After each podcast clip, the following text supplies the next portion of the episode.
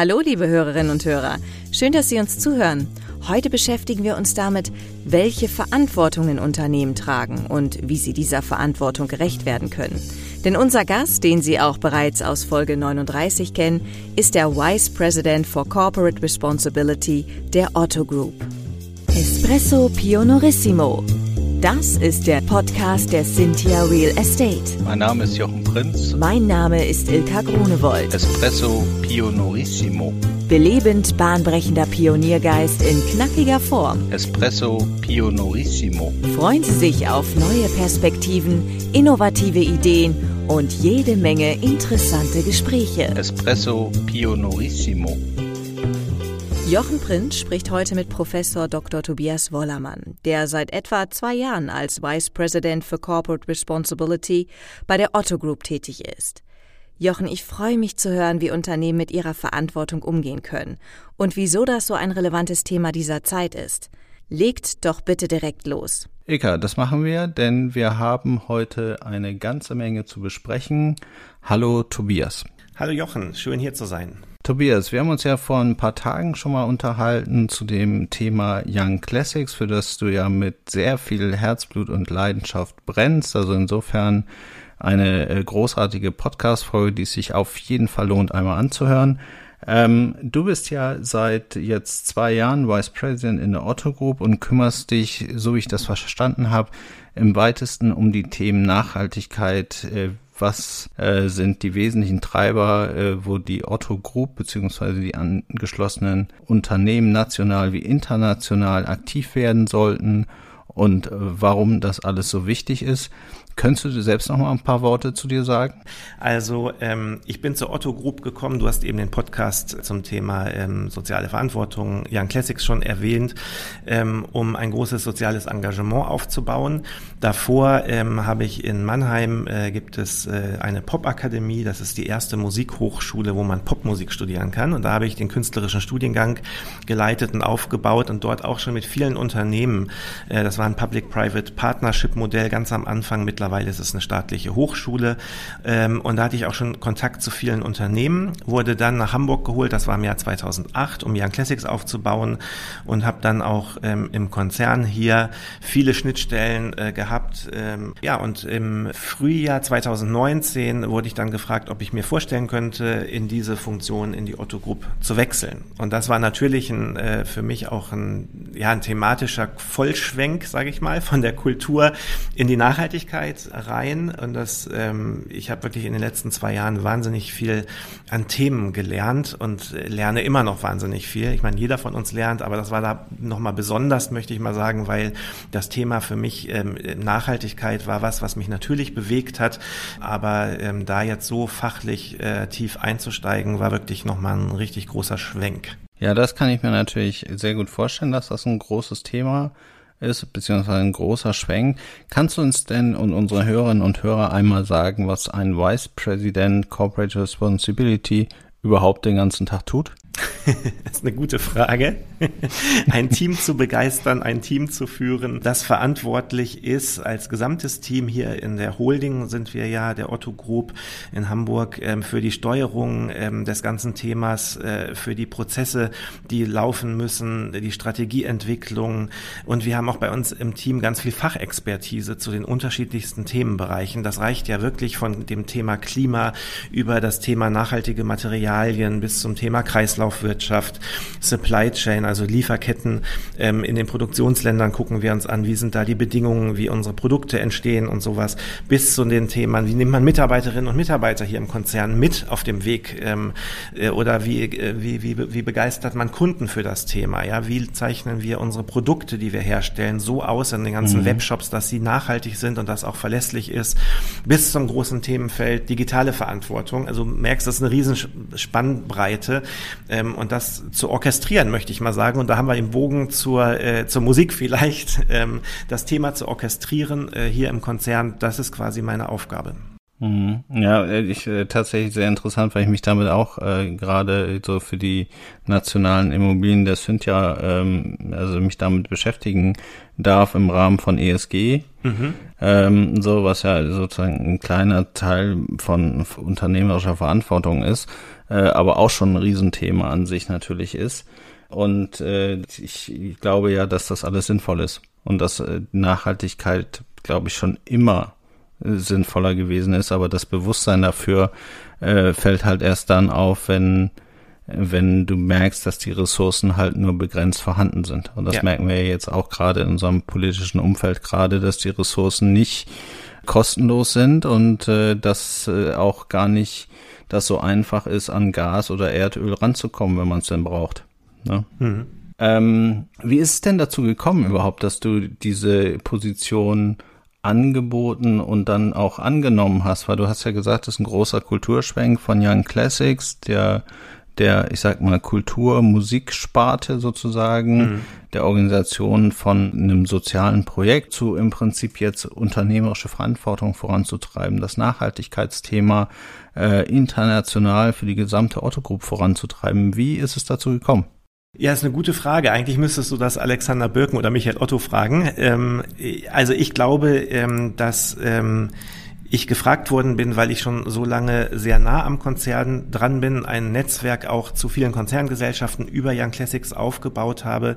Und ähm, es ist immer doof, über sich selbst zu reden, finde ich, äh, weil ich vielleicht mhm. die Fähigkeit habe, also bewiesen habe, mit Young Classics da was äh, Großes aufgebaut zu haben und äh, die Fähigkeit vielleicht habe, Leute mitzunehmen, Leute zu begeistern ähm, und sowas strukturiert ähm, mit neuen Ideen kreativ nach vorne zu treiben. Und ich glaube, was auch ein Punkt war, vielleicht mal auf so einer Position jemand zu haben, der ein, der wirklich äh, fachfremd einen Blick von außen hat oder so reinkommt, ja, und vielleicht mhm. dann auch andere Fragen stellt oder ähm, ja, einen anderen Blick einfach ähm, auf das Thema mit reinbringt. Ja, ich kann ja nur sagen, wie ich das mache, wenn ich solche Positionen zu besetzen habe, die auf einem ganz anderen Level sind als jetzt hier bei, innerhalb der Autogruppe, aber äh, letzten Endes, äh, wenn ich Leute, Talente, Menschen erlebe, die bei ihren Tätigkeiten halt einfach toll organisieren können oder sich toll kümmern um Dinge, dann weiß ich auch, die können sich auch um anderes Thema kümmern, wo sie vielleicht noch nicht zu Hause mhm. sind, weil sie das dann entsprechend dazu lernen. Also, und wichtig ist ja immer, dass du für ein Thema brennst oder dass du es überhaupt schaffst, dich zum Brennen zu kriegen und auch andere damit anzustecken. Genau. Ne? Also ja. das, das ist ja so das Kunstwerk, was es braucht. Und das Thema letzten Endes, was dann da drum gelegt wird, ja, muss sich natürlich interessieren, ein Stück weit, muss ein Interesse dran haben, aber können muss es von Anfang an vielleicht nicht zu 100 Prozent. Ja, man muss sich dann reinfräsen. Ne? Und das habe ich in zwei Jahren gemacht sozusagen. Und ich bin ja eigentlich schon äh, im September 2019, äh, hatte ich ein halbes Jahr die Chance hier, äh, mich einzuarbeiten, auch in die Themen. Und ähm, da habe ich wahnsinnig viel gelernt. Man muss wirklich tief reingehen und bis ich so frei darüber sprechen kann und die Themen auch drin habe. Und man muss, ich bin ja auch jemand, der dann irgendwo, ich hab, war jetzt letzte Woche oder vorletzte Woche gerade ähm, bei der Kühne äh, Logistik University ähm, auf dem Symposion drauf und bis man da frei erzählen kann und auch die, da, da muss man sich ja auch Wissen aneignen einfach, ne? Und auch tieferes Wissen mhm. aneignen. Und das ist wirklich in den Themenfeldern sehr komplex und sehr viel ähm, durch die Themenbandbreite durch und da gebe ich mir immer noch Mühe natürlich, immer mehr zu lernen und immer tiefer in den Themen halt drin zu sein. Glaubst du denn, dass das Thema Nachhaltigkeit, gesellschaftlicher Nutzen, Umwelt, Umgang mit Ressourcen, Kreislaufwirtschaft, dass sich da sozusagen das Bewusstsein oder das Verhalten oder die Denke geändert hat im Vergleich zu früher? Ja, wenn du wenn du auf die gesamte äh, Gesellschaft, sage ich mal, guckst, ja. Also es gibt viele visionäre Leute, die schon Club of Rome ja vor 50 Jahren äh, gesagt haben. Das war ja auch der Anstoß, warum ähm, Dr. Michael Otto, unser Shareholder, das Thema so so früh aufgegriffen hat und hier auch im Unternehmen so früh verankert hat. Ähm, das sind natürlich ähm, Visionäre, aber wenn man reingeht äh, und wirklich so in in die Mitte der Gesellschaft, sage ich immer dazu geht, ja, dann ist es so, dass das in den letzten zwei, drei Jahren vielleicht nochmal enorm an Fahrt gewonnen äh, hat. Wir haben beispielsweise regelmäßig seit vielen Jahren eine Studie zum Thema ethischem Konsum mit dem Wuppertal-Institut zusammen gemacht und da kannst du richtig messen, äh, wie das hochgeht. Ja, inzwischen sagen, ich glaube, 80 knapp Prozent der Leute, ja, sie würden mehr Geld ausgeben ähm, und sind der Meinung, dass äh, man von der linearen Produktion Wertschöpfung zu einer Kreislaufwirtschaft kommen muss und dafür auch mehr zu bezahlen. Es gibt natürlich, ja. muss man dazu sagen, so ein Do-Say-Gap, ja. Das heißt, äh, jeder, der das ankreuzt, wenn er dann die Kaufentscheidung trifft, ja, ob er dann mehr Geld für einen nachhaltigen Pullover ausgibt, wenn er draufklickt oder dann doch den günstigeren nimmt, wenn der äh, billiger ist einfach, da ist ein Gap da. Aber das Verhalten zieht immer nach. Und wenn die Leute, wenn die Umfragewerte steigen, steigt auch in, in, mit dem Nachklapp dann natürlich das Kaufverhalten. Und das ändert sich. Und wir sehen das ja selber an der neuen Generation. Und beispielsweise auch äh, bei meinen eigenen Töchtern merke ich das auch, weil die auch einen wesentlichen Fokus äh, auf diese Themen haben und danach auch Kau Kaufentscheidungen einfach fällen. Und das nimmt äh, nach mhm. vorne, das ist die nächste Generation, ja, das sind unsere ähm, Käufer von morgen, auch in älteren Zielgruppen, die wachsen ja nach und deswegen kann ich schon ganz deutlich sagen, das Bewusstsein und auch das Kaufverhalten wird sich da total ändern. Ja, also ich nehme tatsächlich, ich habe hier zwei Gedanken bei deiner, bei deiner Antwort gehabt. Ich nehme zum einen so ein zyklisches Bewegen wahr, weil wenn ich an meine Eltern denke, Generation so 1940, dann haben die damals nicht viel weggeschmissen, sondern die haben sich was angeschafft und haben das gepflegt und das hat 30, 40, 50 Jahre gehalten. Wenn ich jetzt heute meine Mutter besuche in ihrem Haus, dann sehe ich da Sachen, die sind zu meiner Kindheit angeschafft worden, die sehen aus wie neu. Mhm. So, also kann ich nicht sagen, dass die, ähm, dass die wahnsinnig verschwenderisch mit den mit den Dingen umgegangen sind und meine Mutter, weiß ich nicht, der hat das weh getan, als ich ihr vor zehn Jahren, glaube ich, eine neue Küche in ihrem Haus eingebaut hat, die äh, erst 40 Jahre alt war und ja eigentlich noch ganz gut. Mhm. Und ich wollte ihr eigentlich was Gutes tun, aber sie hat eigentlich gesagt, nee, eben, eigentlich brauche ich die nicht, weil mhm. die Platten machen ja noch heiß. So, also ich kann äh, nicht so richtig da erkennen, aber wenn, wenn ich dann weitergehe, dann gab es irgendwann so eine Initiative Geiz ist geil. Und so, das war auch irgendwie ja. so ein Trend so über viele Jahre. Und ich persönlich denke immer, bei Geiz ist geil, da ist, hat meistens mindestens einer den Schaden und muss darunter leiden, dass viele was sparen, weil er vielleicht dann nicht zu den Bedingungen produzieren kann, wie das dann nachhaltig wäre oder wie das dann sinnvoll wäre oder die Sachen können nicht so lange halten. So, und jetzt aber tatsächlich so seit zwei, drei Jahren sehe ich wieder mehr so ein Qualitätsbewusstsein. Mhm auf den Ding. Ne? Also deshalb ja. würde ich sagen, das ist eigentlich so eine zyklische Sache. Und wenn ich jetzt unsere Leute, die bei uns jung anfangen, nach dem Studium zu arbeiten, dann äh, nehme ich auch wieder eine andere eine andere Denke wahr. Ne? Das sind so ein bisschen die die die Greta folgende, wobei Greta vielleicht dann ein bisschen zu extrem ist, aber die äh, das sind für mich so ein bisschen schon wieder die Weltverbesserer. Denen geht's nicht mehr um die große Karriere, denen geht's darum Nutzen zu schaffen. Ja, so, und, und, und ich glaube auch, das Bewusstsein jetzt zu haben, ey, wir fahren das gegen die Wand wenn wir uns ja. nicht ändern. Das ist ein elementarer Unterschied. Deswegen glaube ich nicht, dass es ein Kreislauf ist und dass es nochmal zurückdreht irgendwann in zehn Jahren oder in 20 Jahren. Ich glaube, du hast recht, es war ein Kreislauf, die Nachkriegsgeneration geprägt durch ne, einschneidende Erlebnisse und dann erstmal ne, das zu pflegen und hegen, was man hat, vorsichtig mit Ressourcen umzugehen, weil man einfach auch keine hatte. Und das hat sich ja enorm entwickelt, gebe ich dir vollkommen recht. Und jetzt geht's wieder in die andere Richtung, was total gut ist. Ähm, aber ich glaube nicht, dass es sich nochmal zurückdreht in Richtung äh, Ressourcen verschwenden äh, und äh, was kostet die Welt und so ungefähr. Ne? Das Bewusstsein, glaube ich, bleibt. Also das mhm. ist meine feste Annahme und Hoffnung.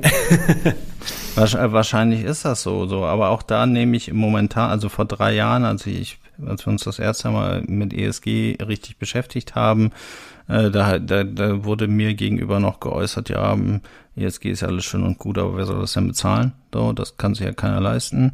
So, jetzt, wenn ich jetzt auf Messen vor und Veranstaltungen gehe, dann ist das schon ein durchgesetzter Trend und alle beschäftigen sich damit.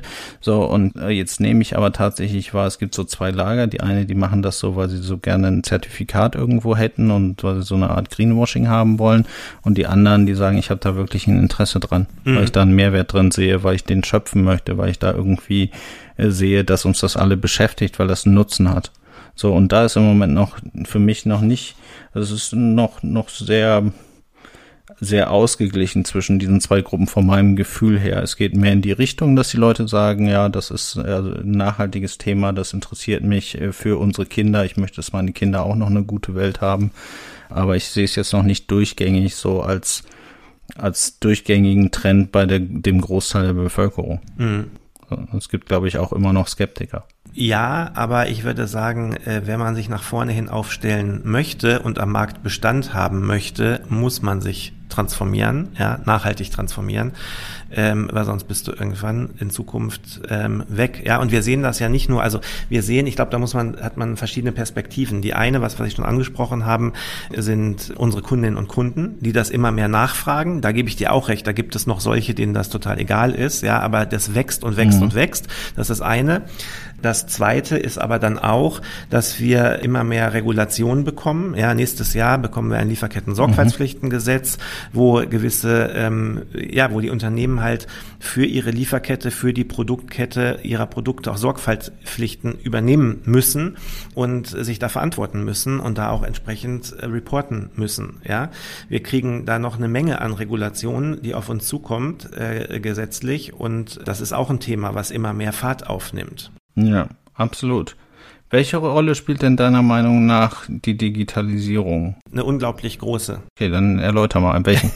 ja, also A, das ganze Thema Nachhaltigkeit ist ja so ähm, generell so mit Daten verknüpft. Ja, du kannst ja nur steuern, wenn du Daten hast über gewisse Sachen oder wenn du beispielsweise Produkte auslobst, die nachhaltig sind, dann ähm, musst du ja gewisse ähm, Daten über die Produktion haben. Wie viel Wasser wurde dabei äh, verschwendet? Ja, wie viel, ähm, wie viel Chemikalien ein Einsatz hast du da, den du runterfahren möchtest. Und das ist ja alles datengetrieben. Deswegen spielen Daten nach vorne, glaube ich, eine enorme wichtige Rolle, auch um Nachhaltigkeit zu steuern, um einen ganzen Konzern nachhaltig zu steuern, nehmen immer mehr an Bedeutung zu. Ähm, und das zweite ist das ähm, Thema, dieses Thema, das haben wir auch als eigene Säule bei uns, ähm, digitale Verantwortung, Digital Responsibility, wo man auch Themen vorantreibt wie die Zukunft der Arbeit. Wie nehmen wir unsere Mitarbeiterinnen und Mitarbeiter im Rahmen der Digitalisierung, wo sich Jobprofile ändern, mit in die Digitalisierung, um sie nicht äh, links liegen zu lassen? Ja, wie, wie qualifizieren mhm. wir weiter und sowas? Oder auch beispielsweise, wie gehen wir selber als Konzern mit Daten denn, denn um, verantwortungsvoll mit mit Daten von unseren Kundinnen und Kunden. Und da sind wir in diesem Themenfeld auch, äh, waren wir Gründungsmitglied der DR-Initiative der Bundesregierung mit ein paar Unternehmen noch, um uns diesen Themen äh, zu widmen. Das machen wir hier auch ganz konkret im Konzern. Okay, aber würdest du denn sagen, dass das der, der Familie Otto jetzt wichtig ist, weil es Regularien gibt oder weil es eher ein Herzblut ist? Nein, das ist äh, bei, bei, insbesondere bei Michael Otto und bei Benjamin Otto total auch weitergetrieben. Ja. Er hat ja gerade die Holistic Foundation äh, mit seiner Frau Janina ähm, ins Leben gerufen und diese Themen spielen eine ganz, ganz große Rolle im Denken. Es ist quasi durch Michael Otto in der DNA der ganzen Otto Group verankert. Wir haben ja 1986 äh, schon angefangen, das Thema damals Umweltschutz als unternehmensstrategisches Ziel zu definieren. Ja, wir haben in den 90ern schon einen Nachhaltigkeits-, einen Corporate Responsibility Bereich, den ich jetzt äh, weiterführe, äh, aufgebaut. Ähm, wir haben ganz viele äh, Multi-Stakeholder-Initiativen, Stiftungen, die, die Stiftung 2 Grad, die heißt jetzt Stiftung Klimawirtschaft mit initiiert, ähm, die Michael Otto Umweltstiftung, ein, ein, die, da kannst du eine Timeline nehmen und überall äh, Flöcke reinhauen, was da alles schon passiert ist und was hier ähm, gemacht wurde. Von daher ist das ganz, ganz klar null aufgrund der Regulatorik. Das ist in der DNA des Unternehmens drin ähm, und so wird das auch äh, gelebt und vorangetrieben. Ja, also total spannend. Ich habe vorgestern äh, von einem Netzwerkpartner von einem seiner Kontakte gehört, den ich auch demnächst im Podcast haben. Es ist ein Landwirt hier aus, aus Nordrhein-Westfalen, der kümmert sich äh, darum, ähm, Verpackungsmaterialien in Mais mhm. herzustellen. Also mit, mit Mais, ne? Also diese mhm. ganzen, gibt ja diese Flocken da, diese Styroporflocken, mhm. äh, die so als Transportmaterial verwendet werden, damit die Flaschen dann nicht kaputt gehen. So, und der hat ein Maisprodukt erstellt und kann äh, im Prinzip 100 Prozent seines Maisanbaus recycelt wieder nutzen durch eine Biogasanlage, durch äh, die Abscheidungen, die da rauskommen, lassen sich als Dünger verwenden. Also er kann äh, sein Produkt ganzheitlich nutzen und das werde ich mir mal ansehen bei ihm auf dem Hof, weil mich das auch tatsächlich sehr interessiert und ich sowas einfach spannend finde, was man mit einfachen, wieder anwachsenden Dingen alles so tun kann und wie man die in den Kreislauf bringen kann, geschickt finde ich, da freue ich mich schon drauf. Ja, und da haben wir auch mit vielen Startups Kooperationen auch, beispielsweise ja. Verpackung hast du angesprochen, ne? Ähm, mit Traceless, das ist, ähm, das ist ein Material, was Kunststoff-Eigenschaften hat. Ähm, wir haben ja so Versandbeutel, die schon aus recyceltem Plastik dann bestehen, aber noch besser wäre es ja, wenn es gar kein Plastik ist. Und die haben ein, mhm. äh, mit Traceless ein Material ähm, erfunden, quasi, was aus ähm, Abfällen, die aus der Lebensmittelproduktion, also wenn du Bier brauchst, aus dem Brauabfall oder zum Beispiel ähm, entstehen und ähm, aber die gleichen Eigenschaften haben wie Kunststoff und die dann nach einer gewissen Zeit wieder sich alleine abbauen sozusagen biologisch abbauen, wenn du die einfach in die Umwelt jetzt mal schmeißt oder kompostierst oder so. Und ähm, das sind natürlich Game Changer und so eine Sachen probieren wir auch hier einzusetzen, zu skalieren. Und da gibt's ganz viele ähm, Projekte mit schönen Startups, wo man ganz viele schon ausprobiert und bewegen kann. Okay, letzten Endes geht es ja viel um, um Bewusstsein, um Achtsamkeit, achtsam mit den Dingen umzugehen und wieder mal, wie bei vielen Dingen, um das richtige Mindset und die richtige Einstellung mhm. zu den Dingen. Mhm. Ich hätte noch eine letzte Frage an dich an dieser Stelle. Ähm, wenn unsere Hörerinnen und Hörer jetzt sagen, sie würden auch gerne so ein Nachhaltigkeitsprojekt und eigentlich ist Nachhaltigkeitsprojekt echt zu klein gedacht, ne? Weil eigentlich ist es ja tatsächlich eine Wandlung. Also es ist ja wie, wie ein Kulturwandel teilweise, den man da anstößt, wenn man sich mit dem Thema Nachhaltigkeit mal mhm. richtig auseinandersetzen möchte. Aber nennen wir es jetzt einfach mal Nachhaltigkeitsprojekt. Wenn ich das jetzt lostreten möchte bei mir in der Unternehmen, welche Punkte würdest du sagen, sollte man als Unternehmen als erstes angehen, um in Zukunft verantwortungsbewusst und nachhaltig zu agieren? Als allererstes würde ich jedem raten, einmal so eine Art Wesentlichkeitsanalyse zu machen, ja, und zu gucken, wo bei mir in meinem Unternehmen mit meinen Geschäftsmodellen, und das kann ja total unterschiedlich sein, habe ich denn den größten Hebel für Veränderung? Und wo kann ich denn, wo habe ich am meisten Impact, wenn ich da ansetze? Und dann muss man Themen rauskristallisieren natürlich und gucken, ist das das Thema ähm, Verpackungen jetzt beispielsweise? Ist das das Thema, bin ich Produzent und äh, brauche nachhaltige Fasern, die ich in Kreislauf äh, bringen kann? Also ich glaube, das Thema Kreislaufwirtschaft ist so ein Overall-Thema, ähm, dorthin zu kommen. Oder bin ich totaler ähm, CO2, ähm, äh, habe ich einen riesen CO2-Footprint, ja, den ich erstmal runterfahren will als erstes. Da muss man wirklich genau hingucken. Das kann man so pauschal gar nicht sagen. Und deswegen sollte man sich da jemand Fachkundigen ranholen. Ja, gibt ja Nachhaltigkeitsberatungen. Wir haben im Konzern hier ja auch eine Konzerngesellschaft, die heißt Sustain. Die machen genau sowas, ja, und machen dir dann mhm. eine Analyse und eine Strategie und ähm, schauen genau, wo sind die Punkte, wo ich die größten Hebel habe und was muss ich dann tun, um was zu verändern. Und dann muss man eine Strategie aufsetzen, Strategieentwicklung machen und dann in die Umsetzung gehen natürlich. Aber das ist wirklich ja sehr unterschiedlich, auf was für Themenfeldern das jetzt sein kann. Und ich glaube, was ganz wichtig ist, seine Kunden und seine Mitarbeiterinnen und Mitarbeiter mitzunehmen. Weil die musst du mitnehmen auf dem Weg, ähm, denen das Thema zu vermitteln, warum du das machst, warum das wichtig ist und vielleicht auch Anreize schaffen, wie die Mitarbeiterinnen und Mitarbeiter in ihrem Job, den sie haben, dazu beitragen können. Ja, das ist ja nicht nur ein Thema, was in einer Abteilung äh, geschieht. Das muss in den kompletten Konzern, in die Abteilungen rein diffundieren und ähm, das musst du vermitteln, glaube ich. Das gehört gehört auch noch dazu. Na, wie machst du das denn? Du, da gibt's total unterschiedliche Formate. Wir haben beispielsweise hier so ein ähm, Online-Learning-Tool, ähm, Masterplan, ähm, wo wir ein eigenes Nachhaltigkeitsmodul gemacht haben, ähm, was man sich angucken kann natürlich und sich weiterbilden kann. Wir machen jetzt hier auf dem Campus ähm, zusammen mit Otto und Bonprix und der Otto äh, Group Holding ähm, zwei Nachhaltigkeitstage auf dem Campus, wo wir vorstellen, was wir machen, Touchpoints machen. Ähm, wir haben eine, eine, bei Otto gibt es eine Good Community, ja, wo sich Leute Leute im Internet auf einer Plattform zusammenschließen ähm, und gute Projekte machen. Man kann Nachhaltigkeitslunch anbieten. Da gibt es tausend Möglichkeiten, ja, und da kann man ganz kreativ sein. Oder wir haben äh, jetzt im Konzern zum ersten Mal äh, den digitalen Frühjahrsputz gemacht. Ja, äh, mhm. Thema Datenmüll braucht ganz viel CO2, ja, und man hat so viel Daten überall rumliegen, die irgendwie, die auf dem Rechner rumliegen, die in der Cloud gespeichert werden, die man nicht mehr braucht. Und ähm, das ist gestartet von Mitarbeiterinnen und Mitarbeitern bei Bauer, einer Konzerngesellschaft der Otto Group. Und das haben wir jetzt jetzt ausgerollt auf den ganzen Konzern. Das heißt, in den letzten Wochen waren alle aufgerufen, ihren Datenmüll zu löschen. Und das macht mhm. ja auch einen Impact. Und das sind so Formate, wie man Mitarbeiterinnen und Mitarbeiter Kolleginnen und Kollegen, ähm, Mitstreiterinnen und Mitstreiter äh, begeistern kann dafür.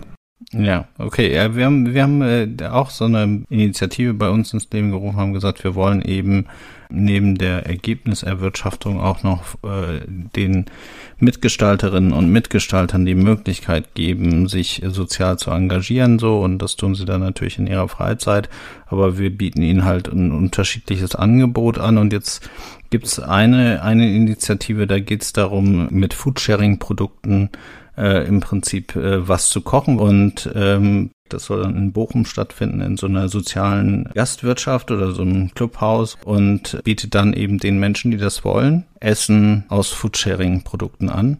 Und äh, da freuen wir uns auch schon alle drauf, wenn das dann irgendwann mhm. im August startet. Ja, es gibt tausend Möglichkeiten, wie man begeistern kann fürs Thema. Ne?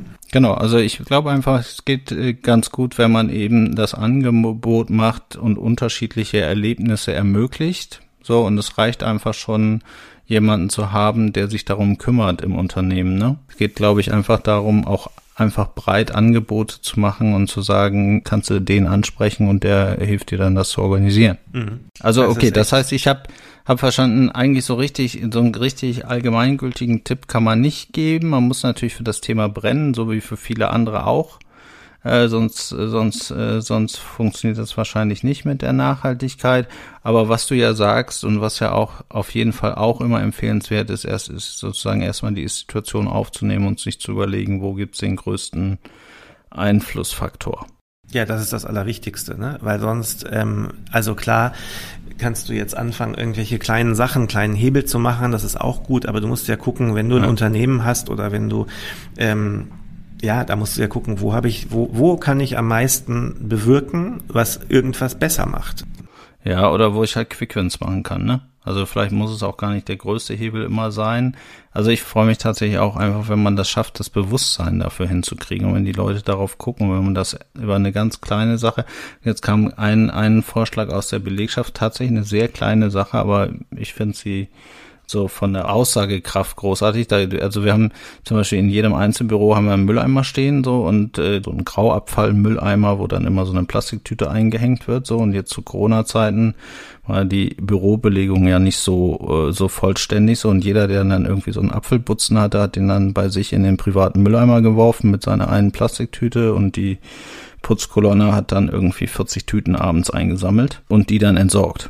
So, und äh, jetzt äh, gab es einen Vorschlag aus der Belegschaft, hat gesagt, lass uns doch einen zentralen grauen Mülleimer irgendwo hinstellen, dann kann da jeder seinen Apfelputzen reinwerfen, haben wir nur eine Plastiktüte statt 40 verwendet. Das ist das, was ich meine, das ist super, ja, weil das nimmt Mitarbeiterinnen und Mitarbeiter, Kolleginnen und Kollegen mit, ja, und äh, selber mitzudenken, das Bewusstsein zu schärfen, das ist die zweite Säule. Bloß die, die, das Allerwichtigste ist, wenn ich für mein gesamtes Unternehmen gucken möchte, wie ich nachhaltiger wäre, dann bringt das ja nicht viel. Also das ist wichtig, ja, ja Richtig. Und das bringt ja, ja, was, genau. das Bewusstsein zu schärfen. Aber damit hast du noch nichts groß groß verbessert. Ne? Also beides. Absolut. Ich denke beides. Das sind, ja, deswegen ja. habe ich auch gesagt, das eine ist diese Wesentlichkeitsanalyse und das andere ist das Thema ähm, Richtung Kolleginnen und Kollegen zu gucken. Das, was ich mega wichtig finde, wie man die mitnimmt auf dem Weg, wie man ihnen Anreize schafft, Bewusstsein schärft und natürlich, wenn man Kundinnen und Kunden hat, auch die Kundinnen und Kunden mitzunehmen. Das ist ja genauso wichtig. Ja. Ne? Ja, aber grundsätzlich gebe ich dir auch tatsächlich recht. Man muss natürlich auf die großen äh, Themen gucken und wenn man sagt, wir nehmen uns ein CO2-Einsparungsziel äh, vor, dann können wir natürlich nicht mit den kleinen Sachen anfangen, sondern muss man natürlich auch auf die großen Sachen gucken. Genau. ich glaube, daher äh, haben wir auch alles in allem große Einigkeit. Es war wieder äh, auch das eine spannende zweite Podcast-Folge mit dir. Wie geht's dir heute? Heute geht's mir blendend. Ich freue mich, dass ich bei euch zu Gast war und freue mich jetzt auf einen noch ausklingenden Nachmittag. Ja, und äh, ganz, ganz herzlichen Dank. Das war ein großartiges Gespräch. Ich bin sehr dankbar, dass ich dich kennenlernen durfte, äh, auch nochmal ein bisschen näher über diese Podcast. Äh, wünsche dir alles Gute auf deinem Weg. Wir bleiben ja in Kontakt und äh, würde sagen, bis ganz bald. Wie hat es Ihnen gefallen? Haben Sie Fragen, Kritik oder Anregungen zu unserem Podcast? Dann freuen wir uns auf Ihr Feedback. Schicken Sie uns einfach eine E-Mail an podcast.cynthia.de. Espresso Pionorissimo. Weitere Infos finden Sie entweder in unseren Show Notes oder auf www.cynthia.de slash podcast. Bis bald!